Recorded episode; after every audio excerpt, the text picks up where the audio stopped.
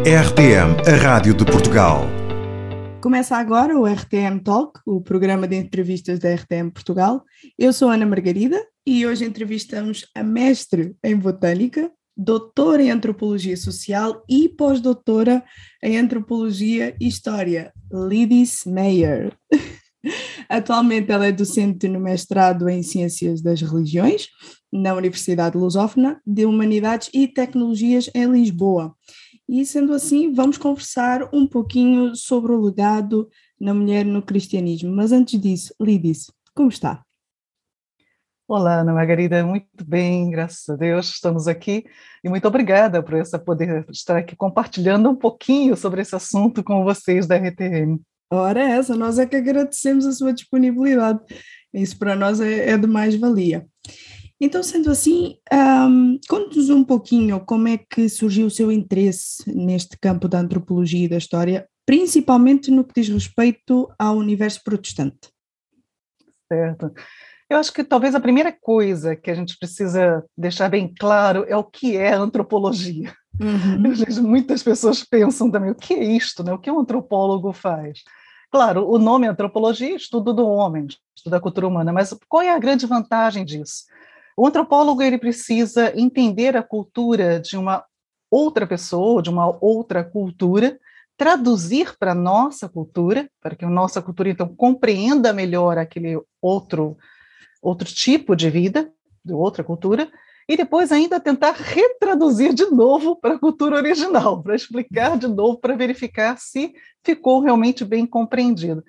Então, na verdade, essa ideia, né, todo esse procedimento de uma tradução cultural e depois retradução cultural, ela acaba sendo muito importante também quando pensamos na Bíblia e quando pensamos na própria história. Por quê? Porque hoje estamos vivendo aqui no século XXI, mas precisamos compreender tanto a Bíblia quanto a história do cristianismo dentro do seu momento histórico, quando aquilo foi escrito, quando aquilo aconteceu.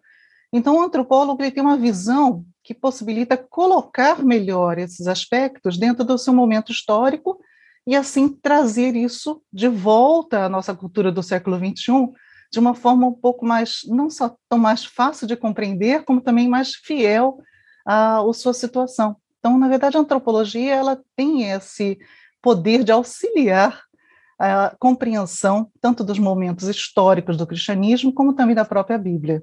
Uhum. Fantástico, fantástico. E o que é que levou a Lídice a estudar e a aprofundar-se mais na história das mulheres uh, que tiveram impacto no, no cristianismo? Bom, Ana, é uma coisa importante lembrarmos que, claro, existe a situação de ser mulher.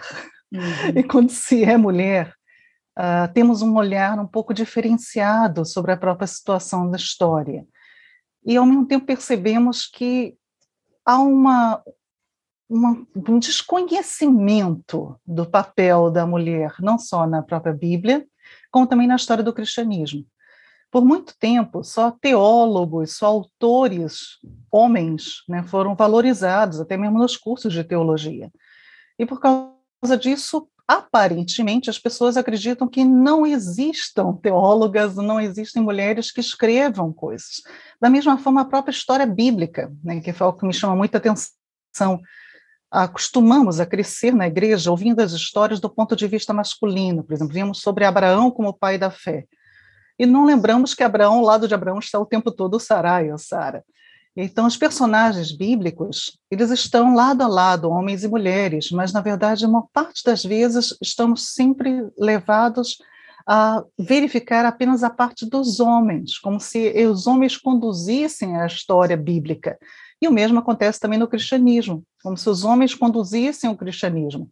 Então, a própria reforma, né, a reforma feita por Lutero, Martim Lutero. Mas será que Lutero não tinha nenhuma mulher ao lado dele? Quando começamos a estudar essas questões históricas, começamos a perceber que não, homens e mulheres trabalharam o tempo todo, desde a criação, né? Adão e Eva estavam lá.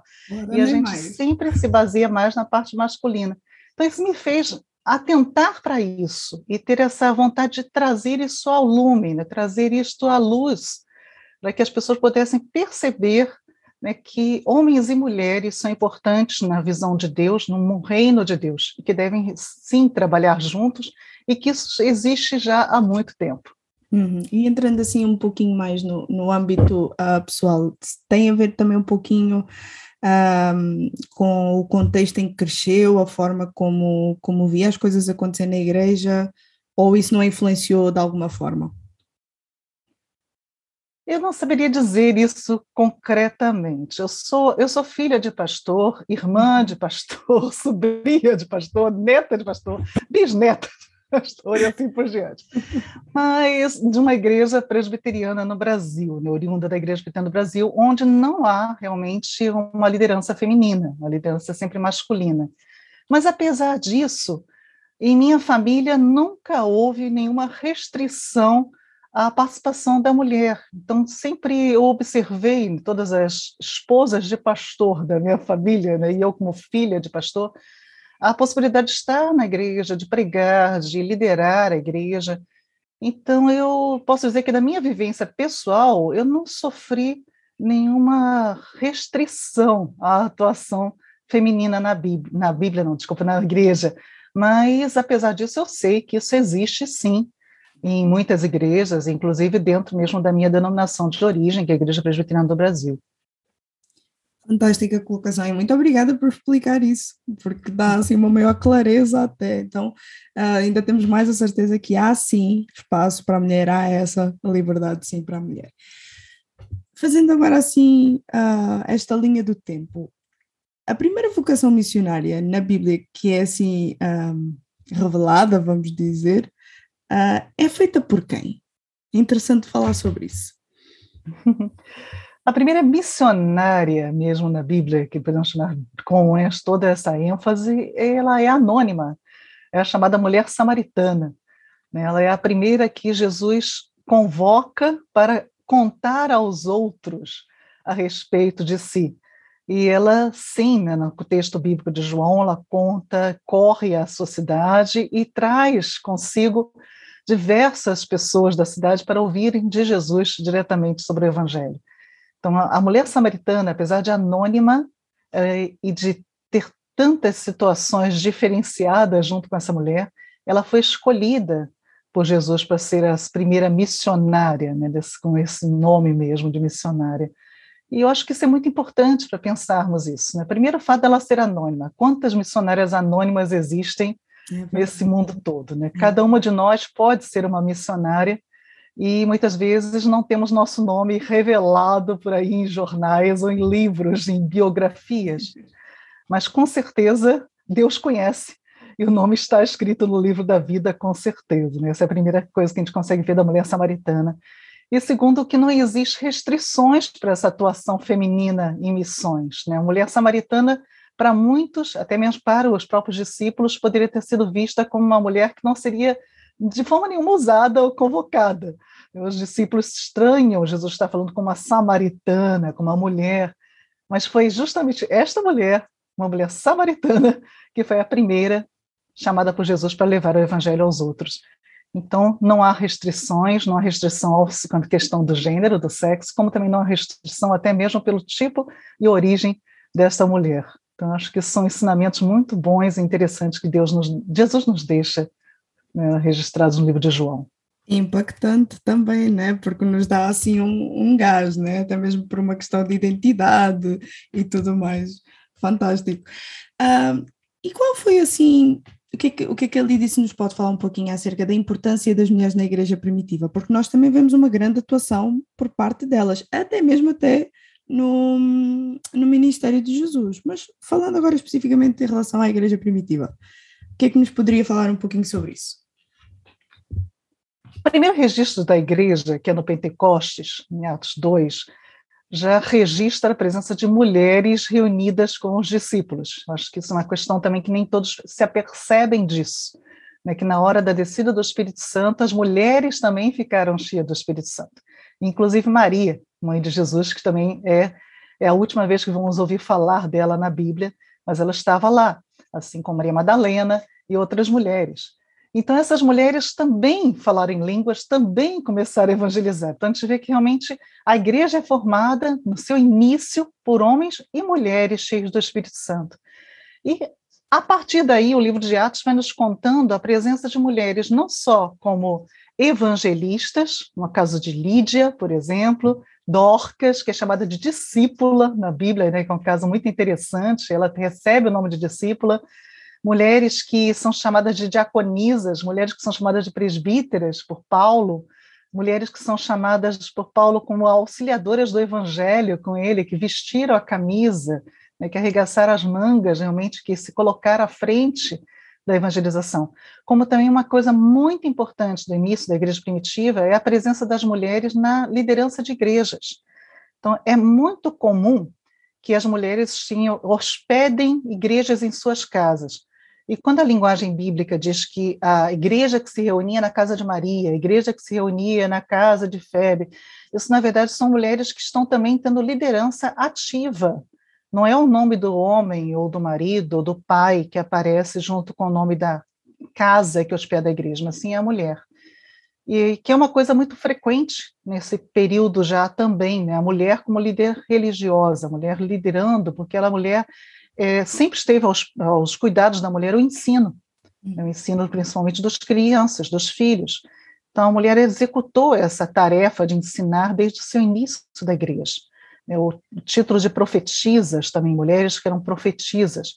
A profecia de Atos em diante já se diz respeito muito mais à explicação da palavra, ao ensino. Então, quando a palavra diz que é uma mulher que profetizava, já no capítulo de Atos em diante, no, livro de Atos em diante, são mulheres ligadas ao ensino. Então, a igreja primitiva deve muito à mulher, sim, à mulher que ensinava, a mulher que cuidou, a mulher que estava ali junto. Tanto que uma coisa interessante é que quando Paulo vai perseguir os cristãos, né, antes dele se transformar em apóstolo Paulo, o relato também diz que ele perseguia homens e mulheres cristãos. Né? São detalhezinhos que a gente não percebe às vezes, né? Mas as mulheres estavam presentes até mesmo na perseguição, elas também foram martirizadas, elas também foram, é, acho que tocaram principalmente essa igreja é muito interessante que cada vez que a gente vê nas viagens missionárias uma, ele deixando uma igreja formada, sempre que essa igreja, que Paulo, Pedro, Barnabé, Silas vão deixando igrejas, eles deixam sob liderança de mulheres. Esse é um, também um referencial muito interessante que a gente observa em todo o Novo Testamento. Uau! Bom, eu não sei quanto ao nosso ouvinte, mas para mim está a ser uma revelação esta entrevista. um, e quando é que começou se é que a gente pode dizer que começou esta aceitação das mulheres no campo missionário? Ia, isso é uma coisa engraçada. Ui. Apesar de, apesar da primeira mulher ser uma a primeira missionária ser uma mulher da Bíblia, no caso, a samaritana, que a gente conversou aqui, apesar de termos muitas mulheres missionárias como Priscila, que ajudou diretamente Paulo, Priscila que formou né, Silas, né, deu aula para Silas, Apesar disso tudo, desses todos os registros na Bíblia, e apesar também das primeiras sociedades missionárias no mundo cristão serem formadas por mulheres também, elas que auxiliavam na parte financeira, de todo o sustento disso aqui, foi só a partir do avivamento do século XIX que as mulheres começam a ser realmente aceitas no campo missionário. Até então, elas eram vistas principalmente como esposas de missionários e algumas até atuavam, sim, com ministérios paralelos aos seus maridos, mas não tinha a possibilidade de irem sozinhas ao campo missionário, isso não, não lhes era permitido. E a justificativa é que eram mais frágeis, então no campo missionário elas morreriam muito facilmente também, seria uma, digamos assim, uma sentença de morte enviar uma moça solteira ao campo missionário. A partir do século XIX, com o avivamento, isso muda. A primeira missionária que começa a mudar isso chama-se Anne Hasseltine. Ela, esposa de pastor também, esposa de missionário na Índia, mas ela desenvolve um ministério paralelo ao marido, né, criando escolas, essa parte de medicina também, de auxiliando nos cuidados da saúde. E é a partir dela que parece que a, igreja começa a perceber que as mulheres têm um papel muito importante nessa parte do ensino e na parte da, da saúde. E com isso conseguiam entrar muito mais facilmente nas outras culturas e, e, e abrir caminho para o evangelho. E aí então o número de missionárias só começou a crescer. No século XIX mesmo já tínhamos no campo missionário, eu tinha até deixado isso anotado aqui, tínhamos em 1909, no né, iníciozinho, do século XX, 4.710 mulheres solteiras em missões. Isso, então, do século XIX para o século XX já teve esse pulo. E até hoje, quando vemos todas as agências missionárias no mundo inteiro, as mulheres são em maior número. Então, não só mulheres solteiras, como mulheres casadas, mas sempre tem, há muito mais mulheres do que homens trabalhando no campo missionário. Uau! De algumas coisinhas que eu já dei assim uma, uma lida, havia também aquele estigma um, do género, se a mulher ela não conseguia, né, porque estamos a falar de há séculos atrás, se ela já atingia uma idade que para a sociedade já era velha para casar e já ninguém a queria, então diziam que a escapatória que ela tinha era ser missionária. Isso realmente era uma realidade ou é mitos que nós vamos ouvindo assim ao longo do tempo? As duas coisas são possíveis, sim é um pouco mito, mas sim, existia sim o caso daquelas que se dedicavam depois de uma certa idade a trabalhar em missões. Porque era uma tradição também, vamos pensar que isso, mesmo do, antes do período da reforma, muitas mulheres iam para os conventos também pela mesma uhum. situação. Então, essa dedicação à religião às vezes aparecia numa maioridade, né, de uma forma já passando uma certa idade, você já tendo uma maturidade maior também, uh, havia dedicação, tanto ao, ao, ir a um convento e se dedicar então à oração, à, à meditação e ao trabalho social, mas também aquelas que vão se dedicar ao campo missionário. Né? Lembrando que uhum. também que muitas freiras são também missionárias, né? Então, é essa ideia da mulher é, solteira, da mulher com a idade mais madura, então com uma maturidade também maior, isso facilitou, sim, a entrada de muitas nos campos missionários, mas não seria, eu acredito, por preconceito, não. Eu vejo que isso é mais uma forma que a mulher se sentia um pouco mais livre para poder assumir esse tipo de vida, já que com uma família, com filhos para criar, isso tudo fica muito mais difícil, com certeza. O que seria interessante falar sobre o papel da mulher na, na reforma? Há pouco mencionou até Martinho Lutero, né, que não foi só Martinho Lutero, ele tinha alguém ao lado dele. O que é que nos poderia falar um pouquinho sobre isso? Isso é algo também que poucas pessoas conhecem, por que pareça. Mais uma vez, falamos muito dos reformadores homens, né? falamos de Lutero, falamos de Zwinglio, falamos de John Knox, mas não falamos de João Calvino, mas não falamos muitas vezes das mulheres que estavam ao lado deles e das mulheres que contribuíram trabalhando também com os reformadores, as reformadoras. No caso de Lutero, é um pouco mais conhecido o seu casamento com Catarina Vambora, uhum. né, mas nem todo mundo sabe que Catarina Vambora participava das discussões teológicas em casa, né, as uhum. reuniões que eram feitas celebradas em casas, como Lutero com seus alunos, com seus colegas pastores, Catarina estava lá junto, e, e Lutero a chamava, inclusive, de teóloga, né, dava esse título para ela. E porque ela tinha o conhecimento. Né? Vamos lembrar que Catarina tinha todo o estudo, ela tinha sido freira. E ela discutia e participava das discussões em pé de igualdade com todos os homens.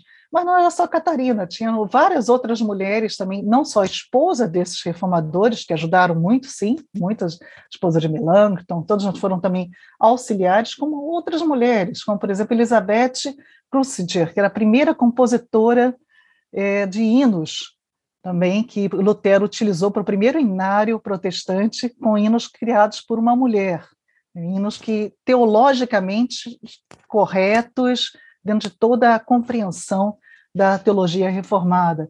Além disso, temos, por exemplo, a Elizabeth Göttinger, que era também uma duquesa lá de da Saxônia, e que ela levou a reforma, ela foi chamada de mãe da reforma na Saxônia. Né? Ela governou a Saxônia por seis anos e ela que fez a reforma, na verdade. Conhecia Lutero, correspondia-se com Lutero, com Melanchthon, e teve a coragem de implantar a reforma no seu estado. Ao mesmo tempo, temos outros interessantes, como Árgula Staffan Grunkbar. É, Árgula ela era também uma panfleteira, ela escrevia textos folhetos, né, nos chamaram hoje de folhetos, e divulgou esses folhetos sobre a reforma por muitos lugares. Né? Ela, ela escrevia muito bem. Uh, ela começa a trabalhar Árgula porque os, a universidade tinha expulso né, os pastores, os professores protestantes e ela ficou tão chateada com essa história que ela começa a escrever contra isso e fazendo panfletos reclamando. O seu marido, por exemplo, perde até o emprego por causa disso, e, mas a Árvula não para, ela continua apoiando, a ponto de Lutero a, a chamar até mesmo de um instrumento de Deus na reforma. Então, mulheres que participaram ativamente da reforma. Outra interessante é a Catarina Zell, essa também pouco conhecida, a Catarina Zell, esposa de pastor do Mateus Zell, mas também que foi a primeira pregadora né, do sexo feminino. Isso tudo que a gente está falando aqui, né, temos que lembrar que há quantos anos atrás, né, estamos falando aqui de século XVII, século XVI, né, no caso. E aí o que a gente está conversando essa história toda, né? Catarina Zell, ela prega em lugares onde os homens normalmente não queriam pregar. Por exemplo, ela prega em dois sepultamentos de mulheres anabatistas. Os pastores se recusaram a pregar no sepultamento dessas mulheres e ela pega, não, eu vou pregar como mulher. Ela prega no sepultamento do seu próprio marido também. Ela faz é, vários sermões públicos e o seu marido a chama de auxiliadora, de ministra junto com ele. Então, vamos pensar que no início da reforma protestante, as mulheres estavam ali, lado a lado com eles, sim, com os reformadores, auxiliando em todos os momentos, e foi devido ao trabalho dessas mulheres também que a reforma teve sucesso e o protestantismo chegou até o século XXI. Uau! Eu tô, eu tô impactada, eu tô ouvindo aqui, eu tô a sugar tudo, toda a informação. e já doida para ir pesquisar mais. que bom. Um, Lidis, acredita que hoje em dia nós temos ainda assim mulheres que são modelos para nós uh, no contexto de missão? Sim, com certeza. Né? Isso, dentro do cristianismo, ainda temos muitas mulheres que estão por aqui trabalhando, atuando, e como até já me referi, muitas delas não temos um nome né, muito reconhecido, né, mas elas estão sim nos campos de trabalho, estão tendo, atuando muito fortemente, e a gente precisa, uh, re, digamos assim, reconhecer isso, reconhecer como uh, a frente feminina é muito importante, tanto na levar o evangelho, na implantação do reino de Deus na terra, em todos os sentidos, né? uma, uma teologia integral mesmo. Né? A mulher ela atua não só na evangelização, como também na parte da sociedade, né? atuando como uhum. educadoras, como médicas, enfermeiras, e, e, com isso elas conseguem realmente penetrar em muitas áreas, levando consigo, com a sua própria vida, o exemplo do Evangelho. Então, sim, temos atualmente muitas mulheres por aí tudo, e que vale a pena apoiar, vale a pena conhecer, né? entrar no site das missões, seja qual for, missão batista, metodista, eh, anglicana, luterana, presbiteriana, todos esses, todas essas denominações têm missionárias fazendo trabalhos fantásticos. E para terminar, embora eu saiba que a conversa está boa, será que nos podia uh, nomear uh, mulheres ou até mesmo indicar algum material, livros, por exemplo? Sim, com certeza. Eu queria convidar primeiro todos vocês, ouvintes, a entrarem no meu blog pessoal, no meu blog que é www.lidsemeyer.pro. No meu blog você vai encontrar várias dessas histórias, então já fica facilitado para você conhecer muitas dessas histórias dessas mulheres, ah, todas as histórias sobre as mulheres missionárias, mulheres da Bíblia, mulheres também da Reforma.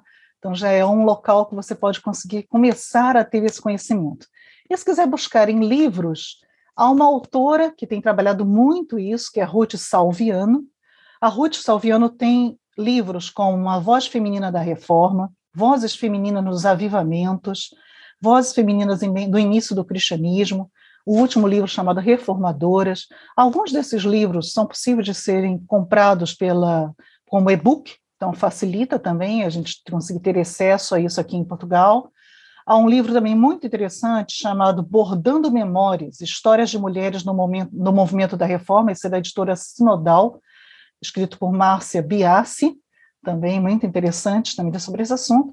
E aqui em Portugal, na Paulinas, você encontra também, na editora Paulinas, algum material muito bom, pode ser comprado também. Existe um livro, por exemplo, chamado Paulo e as Mulheres.